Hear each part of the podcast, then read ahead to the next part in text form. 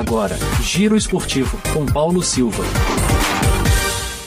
Na Libertadores, o Internacional venceu mais uma vez o Bolívar por 2 a 0, desta vez no Beira Rio. E Ener Valência foi mais uma vez o nome do jogo. O equatoriano marcou os dois gols colorados.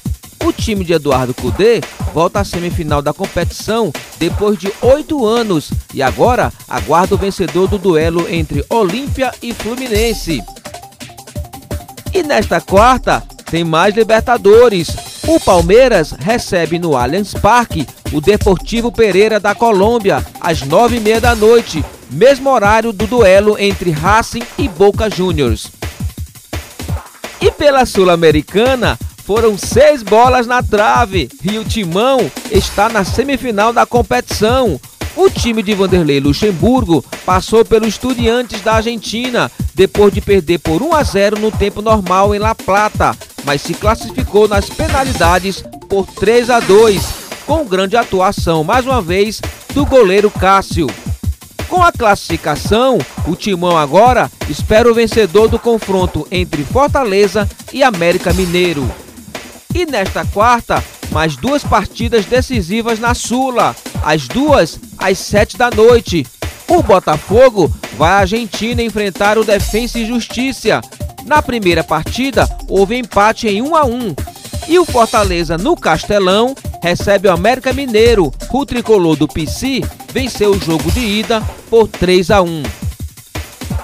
E cerca de 30 membros das torcidas organizadas do Flamengo chegaram às nove da noite em frente ao local programado para o evento de aniversário de Gabigol, na zona oeste do Rio de Janeiro.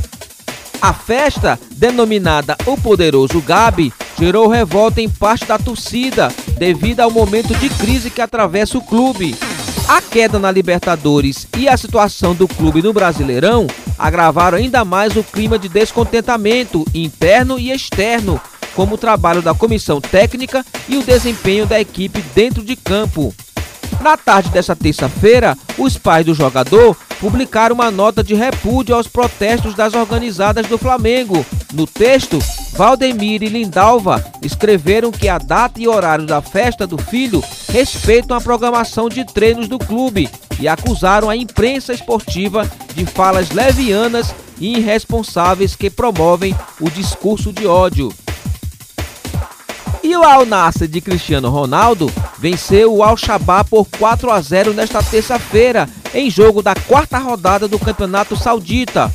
Jogando em casa, o time comandado por Luiz Castro construiu uma vitória tranquila, com dois gols de Cristiano Ronaldo cobrando pênalti, um de Mané e o outro de Al Granan. E depois de sete jogos sem vencer, o Cruzeiro demitiu o técnico Pepa o português chegou ao Clube Mineiro em março deste ano para substituir o uruguaio Paulo Pesolano.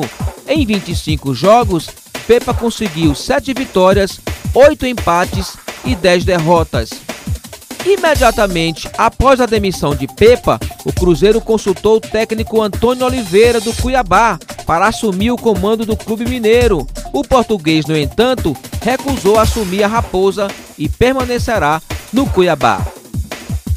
E é isso, assim encerramos mais um Giro Esportivo. Mas nosso encontro está marcado, como sempre, no Quintal Esportivo, às 6 da tarde, simultaneamente na sua TV Jornal Meu Norte, canal 20.1 e FM Jornal 90,3. E eu convido você a seguir nosso perfil no Instagram, arroba Direto ao Esporte. O meu forte abraço a você e amanhã estaremos de volta, se Deus quiser. Giro Esportivo. Oferecimento Coperline Fios e Cabos. Qualidade é a nossa energia. Alma Propaganda. 869 8812 0682.